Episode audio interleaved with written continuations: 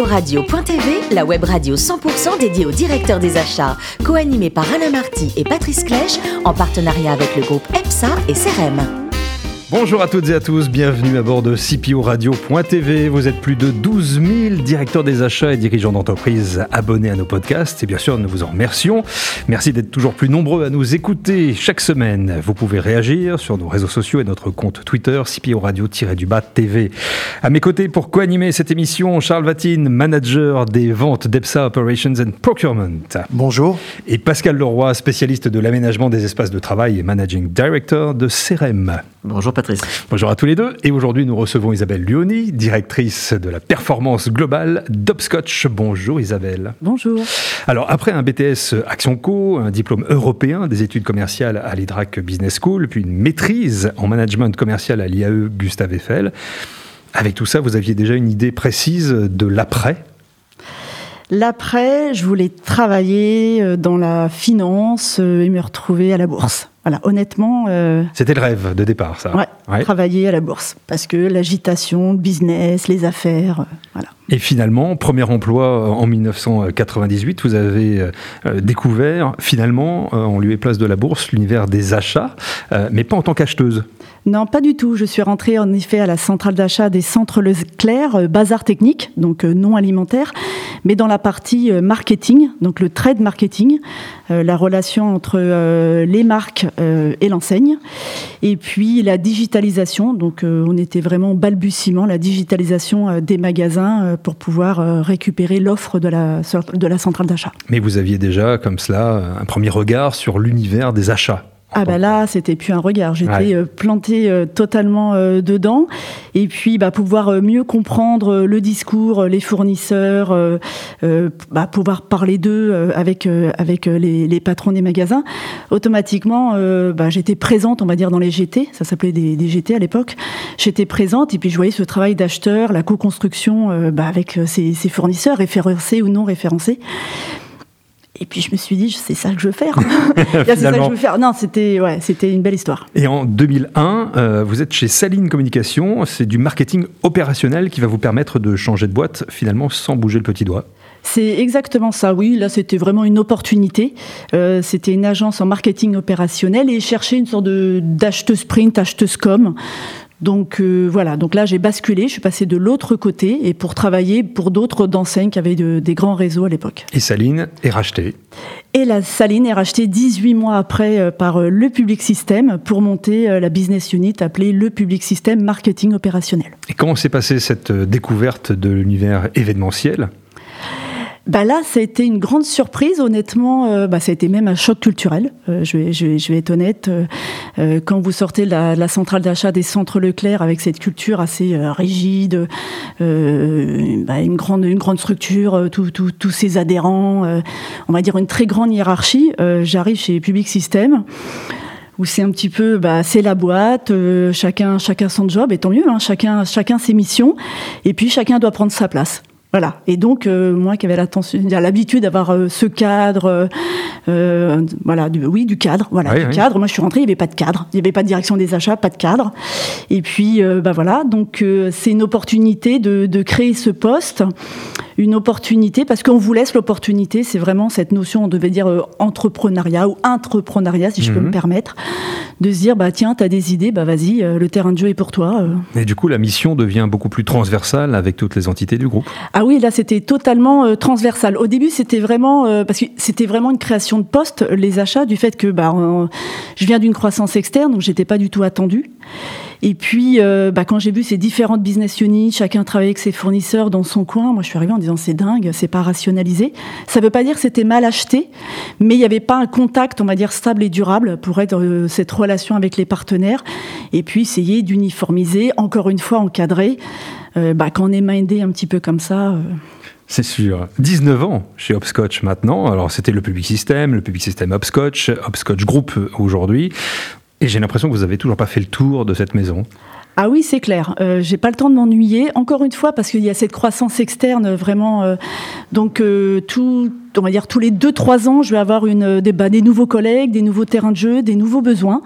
Donc, il euh, bah, faut, faut, apprendre à se connaître, quels sont les fournisseurs avec lesquels ils traitaient, comment on peut partager, apporter de la valeur ajoutée. Et puis également, euh, bah, le poste sur lequel je suis, on parle des achats, on parle du développement durable, on parle de la performance parce que c'est aussi un poste à double casquette. Donc, euh, oui, parce qu'il faut rappeler, vous êtes directrice de la performance globale, euh, fonction dans laquelle rentrent les achats. Totalement. Moi, je suis vraiment rentrée. J'ai créé la direction des achats, donc on est vraiment dans le fonction support, le référencement, le panel, les les accords cadres, etc. Mais il y a une valeur ajoutée supplémentaire, c'est que euh, on achète pour le compte de quand vous êtes une agence de communication, de conseil, et vous organisez des, événements, c'est vraiment du, sur-mesure. Donc, il faut trouver le bon fournisseur. Et le fait de trouver le bon fournisseur fait déjà partie d'une valeur ajoutée. Mais il faut aller plus loin. C'est comment je vais trouver de la valeur, comment je vais pouvoir le vendre. Euh, c'est voilà la performance. Et puis la performance, c'est aussi euh, mise à disposition euh, des équipes euh, pour répondre aux missions, quels sont les talents, euh, le temps alloué, parce qu'on est une agence de conseil, hein, on facture des honoraires, donc il faut calculer tout ça pour, pour être performant justement. Charles Vatine, des questions pour vous. Oui, merci. Isabelle, donc vous avez été donc directrice des achats pendant 16 ans, à peu près un peu plus de 16 ans, je crois, ou environ 16 ans chez Hopscotch, avec déjà une très forte orientation RSE. Vous avez changé de poste euh, il y a à peu près deux ans et demi, du moins l'intitulé a changé, directrice de la performance globale, qui inclut les achats et la RSE. C'est une question très basique, mais est-ce que c'est compliqué, selon vous, d'allier performance économique et performance durable? Eh bien, pas du tout. En tout cas, moi, ça m'a changé ma vie. Ça a donné plus de sens à mon métier, parce que j'ai compris que euh, notre pays, enfin l'entreprise, est totalement un acteur économique qui est également euh, qui doit être acteur pour cette transformation. Donc moi, à l'intérieur de cet acteur économique, je me suis dit, bah, également, chacun doit prendre sa part et comment justement je peux contribuer. Euh, quand vous êtes acheteur, même si l'image n'est pas tellement belle, mais vous avez dans vos mains le go ou no go. Je peux traiter ou je, prends la décision de ne pas traiter avec tel ou tel fournisseur. Bah, autant traiter avec les fournisseurs qui vous ressemblent. Donc, euh, quand je suis arrivée chez Ex, le Public System, euh, l'agence avec un des, patrons fondateurs, Benoît Devaux, était tellement déjà dans la démarche. il y avait déjà cet ADN, la notion du développement durable était déjà inscrite dans la stratégie globale bah, désormais du groupe Hopscotch quand vous êtes à la direction des achats, vous pouvez pas dire bah, c'est un sujet qui ne me regarde pas. Donc c'était évident qu'il fallait intégrer la notion de RSE. C'était évident également pour moi, parce que d'un point de vue personnel, je suis déjà assez, euh, militante. Mais euh, encore une fois, parce que je me suis dit, bah, tant à travailler avec des partenaires, autant euh, travailler avec des partenaires vertueux qui travaillent avec nous sur l'éco-conception, parce que nous sommes vraiment sur un secteur d'activité où, nous avons de l'impact. Euh, et puis l'enjeu, bah voilà, c'est travailler sur euh, sur euh, de, l'événement circulaire. Donc non, non, pas du tout. Moi, j'ai trouvé. La preuve, c'est que ça fait partie de la, performance globale. Donc concilier développement durable et la performance économique. Non, non, c'est un grand challenge. Et puis ça ça devrait même pas desservir le sujet. Donc pour moi, c'est un levier d'innovation, de créativité et de compétitivité. Donc non, non, au contraire. Vous avez déjà empiété sur la deuxième question. Euh, compte tenu de votre activité donc, qui relève directement et principalement de l'univers euh, des relations publiques et de l'événementiel, donc euh, inutile de dire, vous êtes touché de plein fouet, j'imagine, par le Covid depuis mars dernier. Comment faites-vous face et comment envisagez-vous l'avenir? Et plus précisément, quelles sont les levées de croissance ou les alternatives que vous avez mises en place ou que vous allez mettre en place? Alors, il est vrai que euh, qui dit événement dit rencontre physique. Le live, euh, avec la Covid, euh, c'est clair qu'on a été très touchés. pour autant, on parle toujours du digital, donc il y a un peu cette guéguerre et c'est pas du tout le discours, le digital face face au live. on n'a pas entendu la Covid. On parlait tout à l'heure de croissance externe. Hopscotch s'était déjà inscrit. Nous avions déjà des business units qui travaillent sur la partie digitale. Donc à nous de donner à nous d'événementialiser le digital. Euh, donc, dans tous les cas, nous, on pense vraiment pour demain que le live euh, continuera d'exister, mais évidemment sur des formes différentes. Il faut toujours se questionner sur quel est le message à, faire passer, quelle est l'audience que je dois toucher. Maintenant, il est évident, euh, j'ai un discours descendant. Bah, je pense que désormais, enfin, sans les citer, mais les Zoom, les Teams voilà, la, rencontre euh, n'est pas automatiquement pertinente. Euh, par contre, j'ai besoin de relations humaines. C'est quand même euh, la raison d'être d'Opscotch. On travaille sur le capital relationnel. Si vraiment j'ai besoin de relations humaines, si j'ai besoin vraiment de continuer une expérience, une conversation, jouer de l'émotion, parce que c'est ça l'événement, c'est ça le live. je pense que là, on a travaillé. Alors, le figital, c'est un terme qui est pas très beau, mais on essaie de concilier les deux. Il peut toujours y avoir la technique digitale en amont d'une rencontre, même après pour travailler sur de la data et continuer à faire des, conversations. Et donc, euh, bah, Hopscotch, déjà dès le confinement, on a intégré un studio directement dans les locaux d'Hopscotch pour faire du streaming, pour des prises de parole, parce que euh, bah, les marques elles doivent continuer à, partager, euh, à avoir des conversations avec ses publics, avec ses communautés, bah, pour montrer qu'elle existe encore d'ailleurs. voilà, mais il faut jongler, il faut jongler avec les deux parce que et puis c'est pas c'est pas tout de dire je fais du digital, je prends la parole. Euh, il faut continuer à être impactant, avec engageant, euh, et puis euh, l'écoute. Enfin, si au bout de 10-15 minutes, bah, les gens ils enlèvent leur écran, ils vont, voilà, c'est, il, faut garder l'engagement derrière un écran, et donc il y a quand même tout un travail de storytelling. Ben voilà, ça c'est notre métier et on continue à bien le faire. Tant mieux, merci beaucoup. Dernière question, euh, donc vous êtes fortement engagé sur le volet RSE. D'ailleurs, j'ai lu également mes petites fiches, j'ai cru comprendre que vous étiez dans une démarche zéro déchet dans votre vie personnelle, mm. que vous aviez mis en place un vrai chantier familial, euh, selon vos propres termes.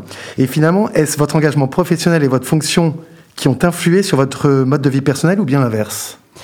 Alors non, ça l'a l'accentué parce que euh, quand on a travaillé sur le zéro déchet chez Hopscotch, euh, j'étais euh, en relation avec l'ONG Zero Waste.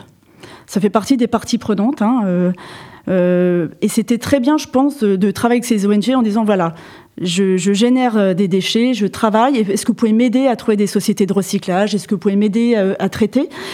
Et puis, bah, j'ai participé à des réunions. Je suis allée directement même sur leur festival du, du Zero Waste. Et puis, il y a des choses énormes en B2C. Et puis, j'ai vu des choses en me disant mais j'attends quoi? euh, voilà. Donc, euh, j'avais déjà euh, entrepris des choses, mais automatiquement, le fait d'avoir traité, d'avoir monté cette politique zéro déchet au sein d'Opscotch et de voir qu'on a réussi, bah, c'est tellement plus simple de dire, bah, vu l'échelle, de se dire, bah, là, je peux largement retirer le plastique, des choses accessibles à la hauteur de tous. Hein. C'est cohérent de le transporter chez soi. Oui. Pascal Leroy aussi a quelques questions pour vous. Oui, alors, merci Patrice. Le RSE justement est au cœur de votre stratégie. Euh, est-ce que ça se traduit également par une, attention accrue de vos propres équipes qui sont en présentiel, avec un, aménagement particulier de vos, de, vos, bureaux, avec euh, un équipement peut-être des personnes qui sont en home office ou, euh, Comment est-ce que vous le traduisez justement cette, cette prise de conscience de, du bien-être de vos collaborateurs? Alors si on peut appeler ça un peu la, COVID, la, QVT, le côté euh, social et sociétal, bah, le fait d'avoir déménagé déjà, bah, place de la Bourse, hein, c'est marrant quand même cette image-là. Euh, le fait d'avoir déménagé, on appelle ça le siège social, place, place Notre-Dame des Victoires, pardon. C'est un immeuble, c'est un outil de travail. Si on écoute nos fondateurs, c'est vraiment un outil de travail. C'est-à-dire que vous avez euh, des salles de réunion, vous avez des fat boys, vous avez des, lieux totalement isolés. Alors oui, ça peut être euh, souriant parce que c'est l'image de l'agence de com. Non, non, mais en fait, pas du tout. C'est euh, vous voulez travailler tout seul avec votre ordinateur, votre bureau, votre souris, etc. Par contre, bah, il y, a, plutôt la jeune génération qui est plutôt tranquille, allongée, etc. Donc c'est-à-dire que rien que le siège social est un outil de travail il peut répondre entre guillemets à toutes les à tous les besoins, à tous à tous les à toutes les attentes. Euh, la deuxième chose, on a oui, on a plein de choses mis euh, qui, qui, sont mis euh, à, la, à, la, disposition des, des, collaborateurs. Le télétravail qui a été pris, c'est-à-dire qu'on n'a pas attendu la Covid. Hein, il y avait déjà des choses qui, qui avaient été mis mis en place. Il fait bon vivre. Honnêtement, il fait bon vivre chez Hopscotch. Donc d'un point de vue social. Hein. Oui, oui, non, non, mais c'est alors peut-être parce que ça fait 19 ans, etc. Mais enfin, si, les gens se sentent pas bien, euh, non, il fait bon, bon vivre. Et dans tous les cas, c'est ce qu'attendent, c'est ce qu'attendent vraiment la direction d'avoir fait de cet outil de travail. Si on doit faire preuve de créativité, euh, d'innovation constant, euh, de, de, tout ce qu'on appelle ça la, l'intelligence collective, automatiquement, on doit avoir des locaux qui ressemblent un petit peu à, ces truches euh, de, tous ces collaborateurs totalement euh, différents. Donc, euh, pour répondre à tout le monde, il faut des lieux totalement différents. Vous rentrez dans une salle de réunion, il y a 15 chaises, il n'y en a pas une qui se ressemble. Voilà. Donc, c'est à l'image d'Opscotch. Voilà, la différence, la diversité qui nourrit chacun. c'est une très bonne réponse. dernière question. qu'est-ce que, hum, qu'attendez-vous justement de vos fournisseurs? C'est quoi un bon fournisseur pour Hopscotch? Alors, un bon fournisseur, faut être honnête, chez Hopscotch, on est assez fidèle. Euh, je reconnais, euh, quand j'ai analysé il n'y a pas si longtemps le panel, on est assez fidèle, euh, mais parce qu'on est énormément exigeant. Faut, faut être honnête. après, c'est ce cercle virtueux. Ce qu'on attend, c'est bien sûr, bien sûr, de l'innovation. C'est, on parlait de la RSE, c'est de, travailler sur des nouveaux matériaux tech, des nouvelles matières alternatives. parce que on est beaucoup sur le zéro plastique. Je travaille, on travaille énormément également sur euh, l'éco-conception avec les scénographes, les directeurs de créa. Donc automatiquement, on attend de nos fournisseurs également qui, qui transforment le métier et, euh, et de la transparence. Voilà, c'est compliqué, c'est pas compliqué, on y arrive, on n'y arrive pas. Est-ce qu'on peut trouver des prestataires ensemble? Encore une fois, faut pas oublier qu'on achète pour le compte de. Donc c'est-à-dire que les clients d'Obscotch viennent chercher chez nous les solutions les plus innovantes et donc on se doit de trouver, de sourcer euh, les prestataires bah, les plus différenciants, parce qu'on ne doit pas ressembler euh, à tous nos autres confrères. Donc euh, oui, mais moi, tous les, tous les deux, trois mois, ils ont, on leur fait un, petit mail, etc. Mais c'est quelle est l'idée du mois? Mais automatiquement, ça doit les ennuyer, ce petit mail. Et moi, je me dis, s'ils n'ont pas la petite idée du mois, mais ça peut être une expérience sur une autre opération, un lieu qu'ils ont niché. Enfin, c'est petite idée soit-elle, il n'y a pas de petite idée. C'est de l'émulation. C'est exactement ça. Mhm. Euh, Isabelle, vous, pensez que lorsque la situation euh, va redevenir normale, euh, la situation post-Covid, les événements vont reprendre comme avant? Est-ce qu'on aura tout oublié? Est-ce que c'est une parenthèse actuellement? Ou est-ce qu'on va se projeter différemment à la lumière, à l'aune de ce qui s'est passé? Je pense que le live sera toujours le live. Quand on, travaille pour des constructeurs automobiles, quand vous faites présenter des nouveaux véhicules. Oui, on, a, on, fait des choses en digital, on fait des choses en 3D, on fait de l'immersion, etc. Mais euh, il y a quand même des choses où on a besoin de l'expérience, on a besoin d'être euh, dedans. Quand vous présentez euh, un nouveau parfum, une flagrance. on parlait également de Sopexa, qui est également une filiale du groupe Hopscotch. On est plutôt dans le food and beverage. On parlait du vin, les dégustations de vin. Enfin, tout ne peut pas être fait en digital. Ça sera autrement. Euh, le contenu sera travaillé euh, peut-être différemment et je pense qu'on va s'intéresser au pertinent. On va arrêter peut-être le, superflu. Mhm. je pense que c'est très bien pour, pour la RSE. Mais pour moi, euh, le live existera toujours. Et puis, Oui, c'est difficile d'imaginer aussi pour la partie cinéma, Festival de Deauville et autres du groupe Hopscotch que ça ne redevienne pas comme avant. Non, non, non, mais faut, après, il faut être responsable. Après, mhm. on, déjà, on est professionnel de flux. Enfin, on le fait d'organiser organiser des événements, automatiquement, la notion de la logistique nous est pas inconnue. Donc, euh, on est très responsable sur euh, la venue, tous les protocoles sanitaires. Euh, on, bah, là, on n'a pas le choix. Enfin, c'est surtout. Mhm. Non, non, ça existera. Moi, j'y crois. En tout cas, merci beaucoup, Isabelle, nous a parlé du groupe Hopscotch et de votre fonction de directrice de la performance globale. À très bientôt. Merci également, Charles. Merci, Pascal. Et fin de ce numéro de CPO Radio.tv. Vous retrouvez toute notre actualité sur nos comptes Twitter et LinkedIn. Et on se donne rendez-vous mercredi prochain à 14h précise pour accueillir un nouvel invité. L'invité de la semaine de CPO Radio.tv, une production B2B Radio.tv en partenariat avec le groupe EPSA et CRM.